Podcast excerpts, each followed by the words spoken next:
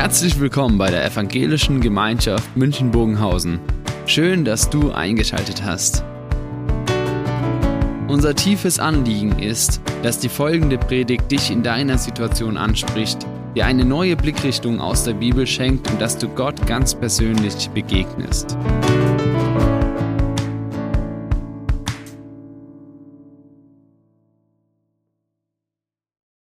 Heute geht es also um diese Aussage, ich glaube an Jesus Christus, Gottes eingeborenen Sohn, unseren Herrn. Und im Titel der Predigt haben wir das so beschrieben, fassbar. So ist Gott. Aber was ist ein eingeborener Sohn?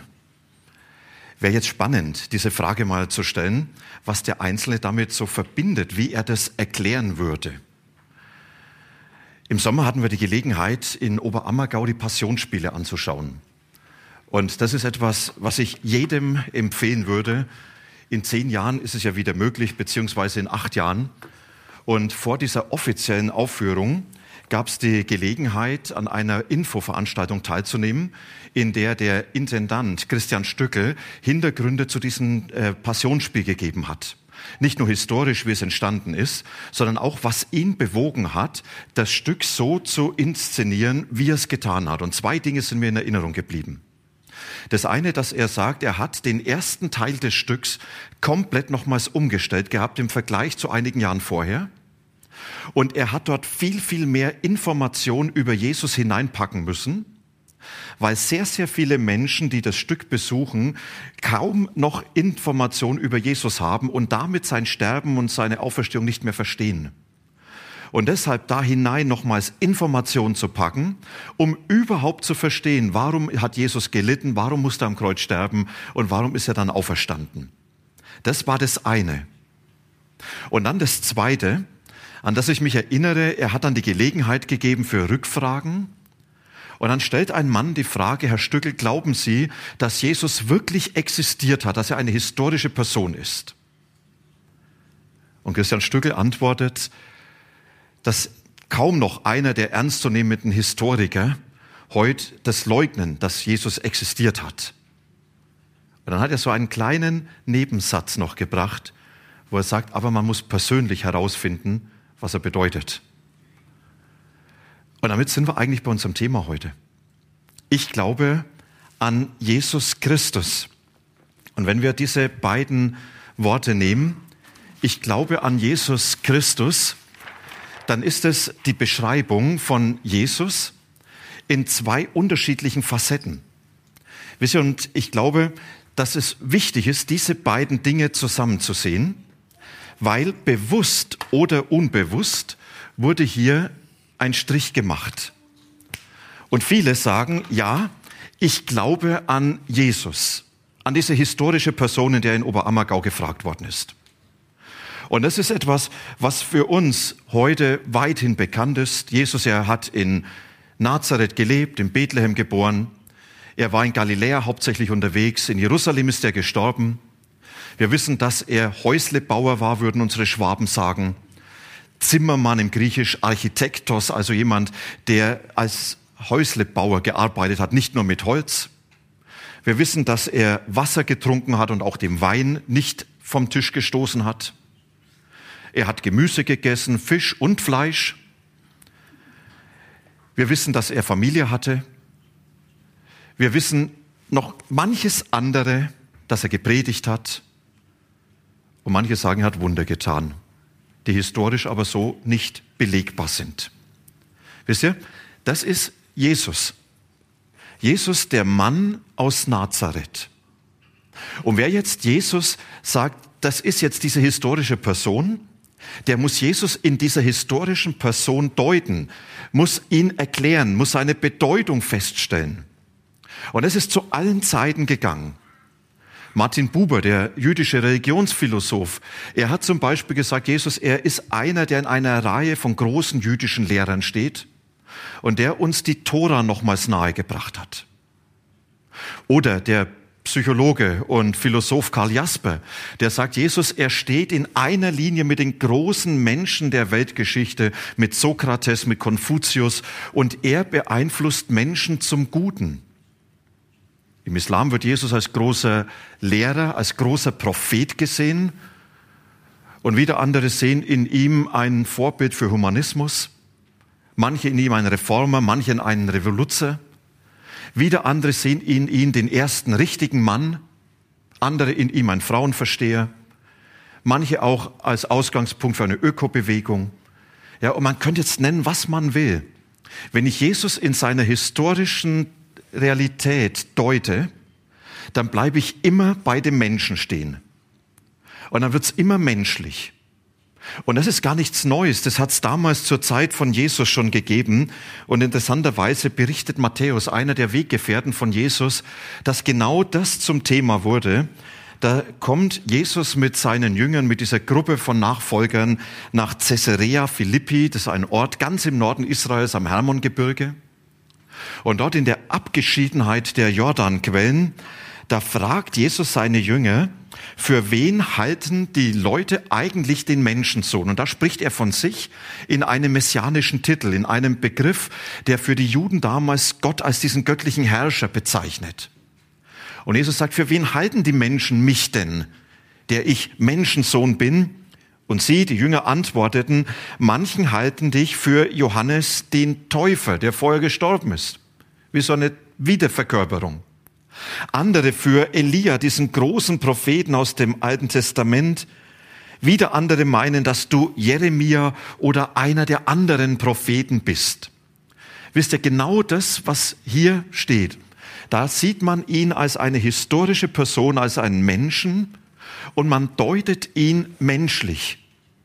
Und dabei wägt man sich nur in diesem Rahmen des Menschseins. Und man kommt zu manchen Ergebnissen, ja, man kommt zu manchen Deutungen, das stimmt auch. Aber man geht an dem Eigentlichen vorbei. Man wird nie erfassen, was Jesus ist, denn es geht gar nicht um Jesus. Auch wenn sein Mensch seine wichtige Bedeutung hat. Aber es geht darum, dass aus dem Trennungsstrich eine Verbindung wird, ein Plus, dass man zusammennehmen muss und sagen, Jesus, er ist der Christus. Jesus, er ist derjenige, der uns als dieser Christus begegnet. Und damit wird ein Begriff nochmals genommen mit diesem Christus im griechischen Christos, die Übersetzung des hebräischen Meschiach, also des Messias. Und dieser Gesalbte, was Christus oder Messias bedeutet, er war derjenige, den Gott eingesetzt hat in ein Amt, in eine Funktion, in eine Aufgabe. Und damit wird mit Christus ausgedrückt, Jesus, er ist der, den Gott in ein Amt eingesetzt hat, in eine Aufgabe eingesetzt hat. Er ist derjenige, der eine Berufung und Sendung Gottes trägt. Und genau darauf wird der Fokus gerichtet in den Evangelien. Ich weiß nicht, ob euch das mal aufgefallen ist. Da wird ganz wenig über den Menschen Jesus berichtet. Wenn ich eine Beschreibung machen müsste, wie ist ein Mensch, dann würde ich schreiben, sagen, ja, wie hat er ausgesehen? Was war ihm wichtig? Wie hat er gelebt? Was waren so seine Dinge, die für ihn auch nochmals an Hobby, an Beruf oder so? Und es wird alles gar nicht großartig beschrieben. Es wird nicht beschrieben, war Jesus ein guter oder ein schlechter Handwerker. Es wird nicht beschrieben, wie hat Jesus ausgesehen. Bis heute weiß es kein Mensch. In den Evangelien ist es völlig im Hintergrund, wie der Mensch war. Wichtig war sein Amt, nämlich des Christus. Und das ist interessanterweise in Matthäus 16, dass es genauso weitergeht, dass Jesus nämlich diese Frage stellt und dann sagt er, und für wen haltet ihr mich? Simon Petrus antwortete, du bist der Christus, der Sohn des lebendigen Gottes. Du bist der Christus, der Gesalbte, der Messias, der Sohn des lebendigen Gottes. Und Jesus sagte zu ihm, glückselig bist du, Simon, Sohn des Johannes, diese Erkenntnis hast du nicht aus dir selbst, sondern von meinem Vater im Himmel. Du bist der Christus, auf das kommt's an. Wisst ihr, wer Jesus ohne den Christus versteht, der folgt nur einem Zerrbild oder einem Wunschbild von Jesus. Aber er wird niemals erfassen, was Jesus wirklich war. Jesus, er ist der, der als Mensch gekommen ist und dabei diese göttliche Sendung in sich getragen hat. Und diese göttliche Sendung, die wird im Glaubensbekenntnis dann ja weiter beschrieben, wo es dann alles in so einzelnen Aussagen nochmals erklärt wird, was hat's denn mit dieser Sendung auf sich? Ja, und das alles zusammengefasst wird, dass er uns Menschen mit Gott versöhnt. Und dass er diese Trennung zwischen Gott und Mensch überwindet. Und dass er uns Menschen den Zugang zu Gott frei macht. Und dass in ihm das Ja Gottes zu uns Menschen fassbar wird und erfahrbar wird. Das ist so alles, was dieser Christus bedeutet und dazu dann in den anderen Aussagen des Glaubensbekenntnisses noch einiges mehr. Dieses Du bist der Christus, auf das kommt es ganz entscheidend an. Und jetzt mal zwei Zitate. Kardinal Josef Ratzinger, er hat in einer Vorlesung über das Glaubensbekenntnis das so formuliert, Jesus ist ohne Christus nicht zu haben und Christus nicht ohne Jesus. Beides zusammen beschreibt die Einzigartigkeit von Jesus in seiner Person und in seinem Werk. Und Karl Barth, dieser große Schweizer Theologe, der durch seine Grundlagenbeschreibung des christlichen Glaubens da uns viel hinterlassen hat, er hat es mit seinem alten Deutsch so formuliert, Jesus ist schlechterdings Träger eines Amtes. Es gibt keine neutrale Menschlichkeit von Jesus. Ich übersetze das mal, weil man, ich weiß nicht, wer von euch schlechterdings das Wort jemals verwendet hat. Ja, das heißt eigentlich ganz und gar oder alles in allem. Ja, und das Amt des Christus, also Karl Barth, er sagt, Jesus ist ganz und gar Träger eines Amtes, nämlich Christus. Es gibt keine neutrale Menschlichkeit von Jesus. Also das heißt, wer Jesus von Christus trennt. Und wer sagt, für mich ist nur wichtig, diese historische Person, das Vorbild, was er hinterlassen hat, ja, der folgt nur einem Zerrbild von dem, was Jesus wirklich ist und wird nie verstehen, was es mit Jesus auf sich hat.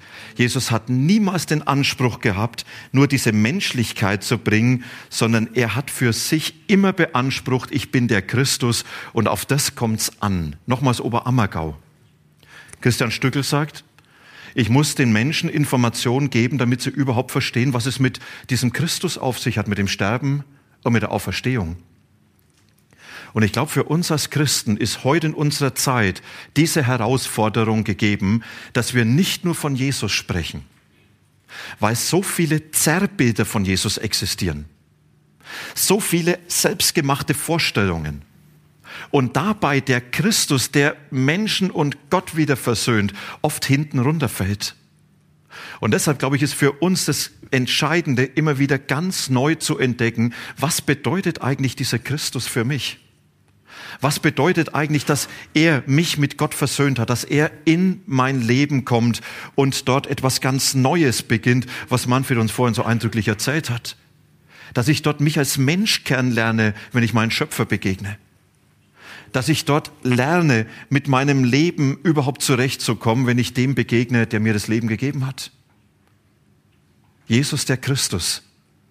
Das ist das Erste, was im Glaubensbekenntnis steht. Ich glaube an Jesus Christus. Und dann geht's weiter. Gottes eingeborenen Sohn, unseren Herrn. Früher habe ich mit eingeborenen Sohn immer meine Probleme gehabt. Als Kind habe ich gelernt, Eingeborene leben in Afrika und man schickt dorthin Missionare. Das hat mit Jesus irgendwie nicht zusammengepasst. Heute sagt man aus Rücksicht, dass es so diskriminierend sein kann, man spricht von einheimischer oder indigener Bevölkerung. Aber auch das passt dann mit Jesus nicht zusammen. Also deshalb diese Frage für uns ja, was meint denn eigentlich eingeborener Sohn? Ich habe zu spät mit der Vorbereitung begonnen. Hätte ich es letzten Sonntag gemacht, wären wir mit der Kamera durch die Reihen gegangen beim Kaffee trinken und hätten von euch mal die Erklärung gewollt. Was heißt eigentlich eingeborener Sohn? Jetzt könnt ihr dankbar sein, dass ich so spät angefangen habe. Eingeborener Sohn, ein Begriff, der vor allem bei Johannes verwendet wird. Und dort lesen wir ganz am Anfang des Johannesevangeliums. wo er beschreibt, Gott wird Mensch. In diesem Bild, das Wort kommt zu uns, ja, dieser Logos. Und dann heißt es, und dieses Wort wurde Fleisch und es wohnte unter uns und wir sahen seine Herrlichkeit. Und dann kommt's, ne? Die Herrlichkeit des eingeborenen Sohnes vom Vater voller Klarheit und Wahrheit. Und ein paar Kapitel später nimmt Johannes diesen Gedanken und diesen Begriff nochmal auf im Gespräch mit Nikodemus. Und es ist ein Vers, den viele Christen in- und auswendig kennen, weil er so dieses Zentrum von Christus beinhaltet. So sehr hat Gott diese Welt geliebt, dass er seinen eingeborenen Sohn gab, damit alle, die an ihn glauben, nicht verloren werden, sondern ewiges Leben haben. Zwei Verse später, Johannes 3, Vers 18, wird es nochmals unterstrichen, wo Jesus sagt, wer den Sohn, den eingeborenen Sohn nicht hat, hat das Leben nicht. Und dann im ersten Johannesbrief, da schreibt Johannes nochmals in einer ähnlichen Weise, darin ist die Liebe Gottes unter uns erschienen, dass Gott seinen eingeborenen Sohn gesandt hat. Was meint jetzt eingeborener Sohn? Eingeborener Sohn hat nichts mit Geburt zu tun, sondern es hat etwas mit Einzigartigkeit zu tun. Und man hat gemerkt, es fällt so schwer, etwas auszudrücken in menschlicher Sprache, was Gott betrifft. Und man merkt, es fällt so schwer, das Wesen Gottes mit menschlichen Worten zu beschreiben. Und deswegen hat man dieses Wort genommen, was man auch übersetzen kann als einmalig, als einzigartig, als völlig außergewöhnlich. Und es, was beschrieben wird, ist nicht die Geburt, sondern die Beziehung von Jesus zu seinem Vater im Himmel. Was beschrieben wird, ist diese einzigartige Verbundenheit, die uns in Jesus begegnet und eingeborener Sohn meint, in Jesus hat Gott selbst persönlich, real diese Welt betreten. Dieser allmächtige Gott ist selbst Mensch geworden. Er hat nicht einen geschickt, der etwas von ihm bringt, sondern er ist selber gekommen.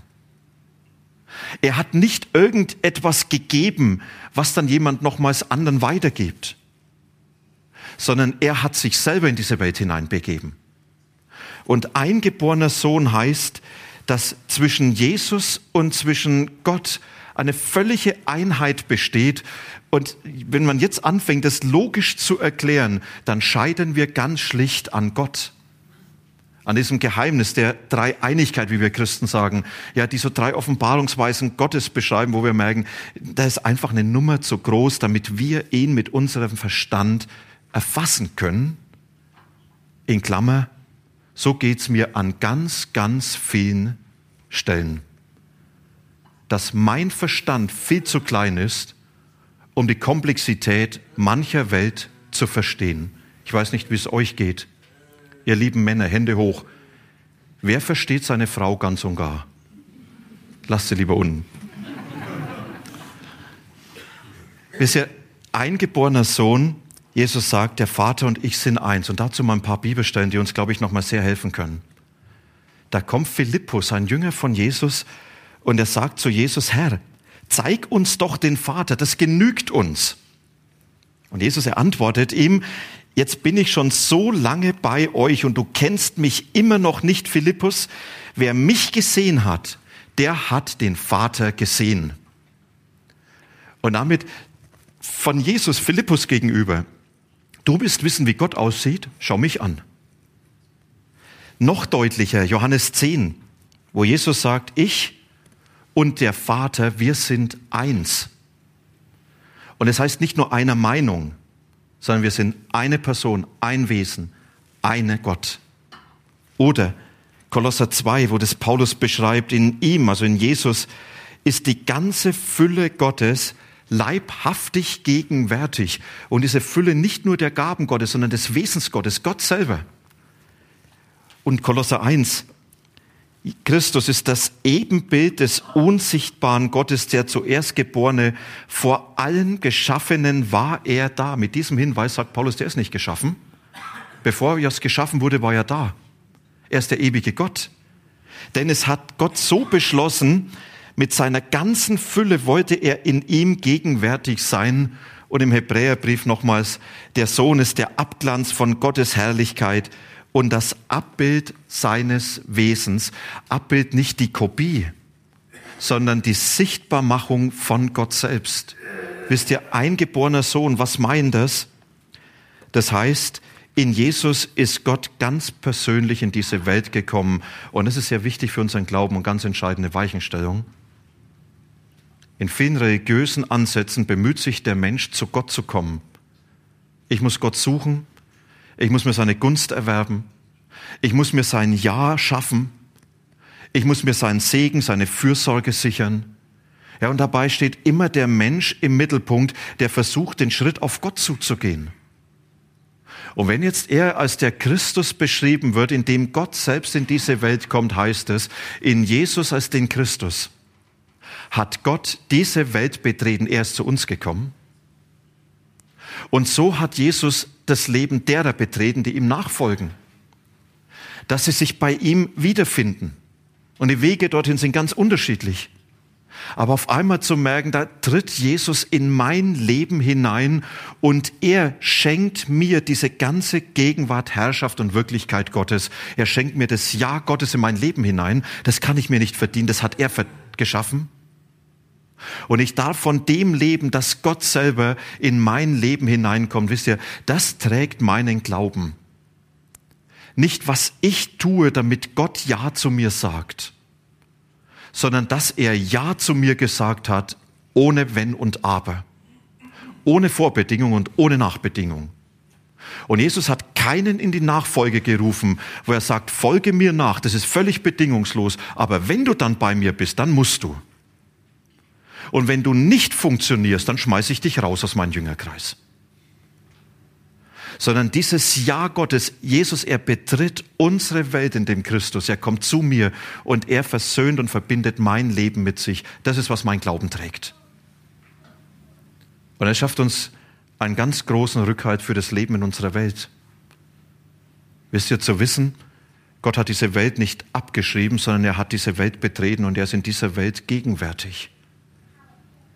Mit dem Krieg in der Ukraine, mit dem Leiden, was davon alles ausgeht, mit dem Leiden der Menschen in Afghanistan und im Iran.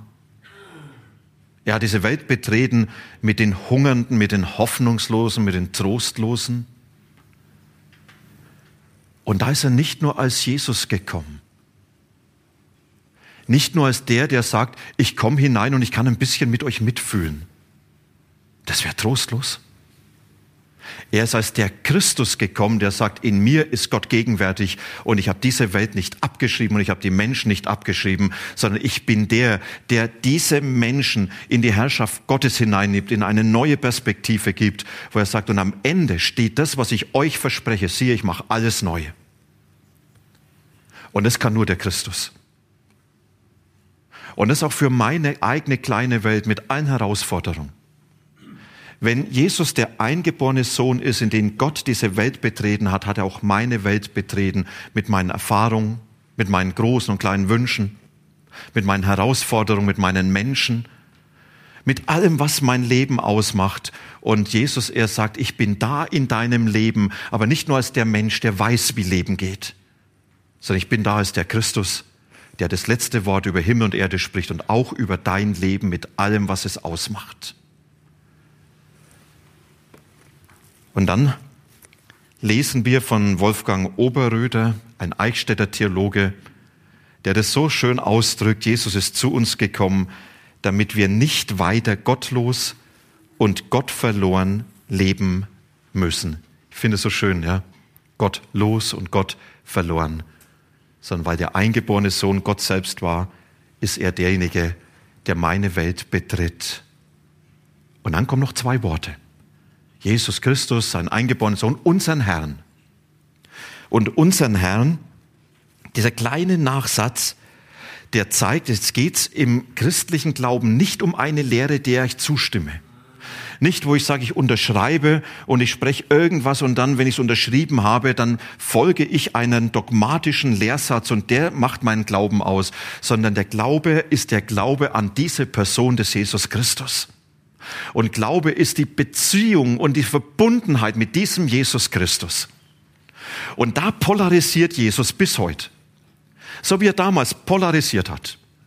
Er hat die Menschen herausgefordert, folge mir nach, glaub an mich als diesen Jesus Christus. Und Menschen, sie haben dann reagiert darauf. Und die einen, die sind ihm nachgefolgt und gesagt, das ist, was mich schon immer in meinem Leben an Sehnsucht, an Wunsch angetrieben hat. Es kann doch noch nicht sein. Und andere haben sich von ihm abgewandt und gesagt, das ist unerträglich, was er bringt.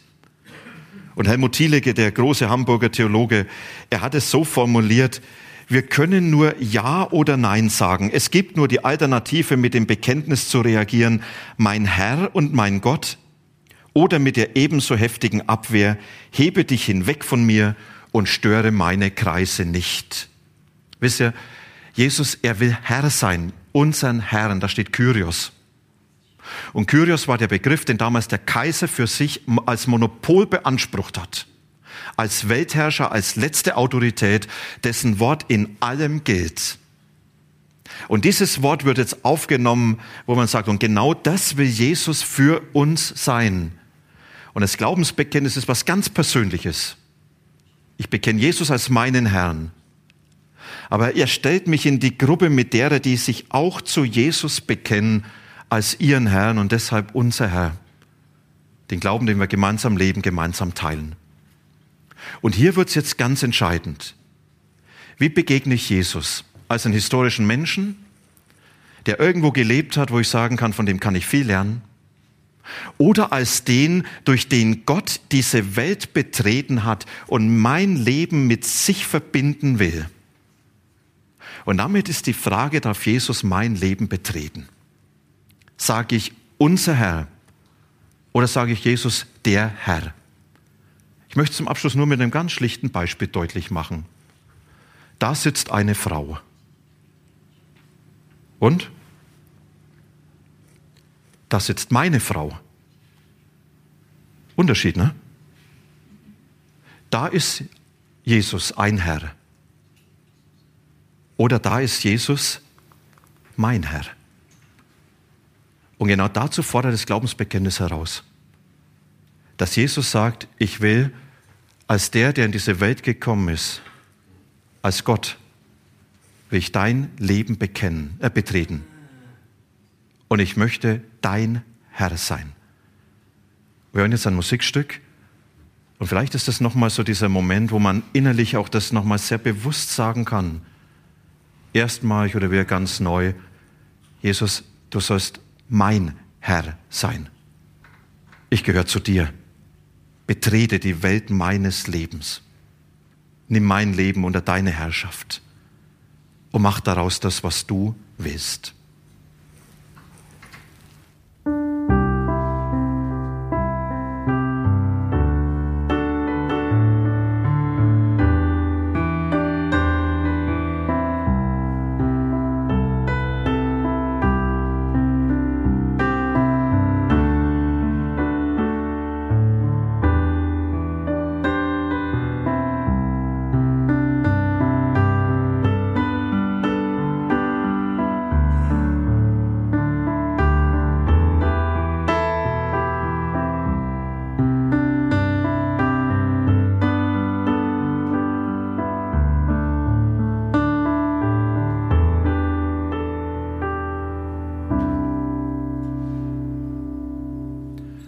Lass uns miteinander beten. Dass du in unsere Welt gekommen bist, Herr Jesus. Das setzt unsere Welt in ein ganz neues Licht und ein ganz neues Vorzeichen. Weil du als der lebendige Gott in dieser Welt gegenwärtig bist. Du bist nicht auf Distanz zu uns geblieben, sondern bist uns ganz nahe gekommen. So nah, dass wir dir begegnen können, dich erleben dürfen als unseren Herrn, als den Christus, der uns mit sich selbst verbindet. Lass uns nicht in Distanz zu dir bleiben. Wir wollen dich einladen, dass du uns nahe kommst, dass wir in der Begegnung mit dir immer mehr entdecken, wer du für uns bist und was du alles mit deinem Ja zu uns bedeutest. Und dazu laden wir dich ein, Herr. Komm du, erfüll unser Leben mit deiner Gegenwart. Verbinde uns mit dir. Wir wollen dir danken, dass du in dieser Welt gegenwärtig bist. Und wir beten für die vielen Konfliktherde in dieser Welt, besonders für die Menschen in der Ukraine, für den Krieg, der dort herrscht, dass Frieden wird. Herr, wir können dich nur bitten, erbarm du dich. Lass du die Menschen deine Fürsorge erleben, die jetzt so in Angst und Sorge sind. Beten wir für Menschen, die in Not sind, die in Unruhegebieten sind. Sei du ihnen nah, Herr. Du bist in dieser Welt gegenwärtig. Danke, dass jeder Mensch dir wichtig ist. Wir bitten dich, dass du mit uns bist, in all dem, was diese Woche vor uns liegt, mit sich bringen wird. Bitte nicht, dass du uns durch deine Nähe immer wieder neu beschenkst und dass wir dir begegnen können als den Gott, der unsere Welt betreten hat. Amen.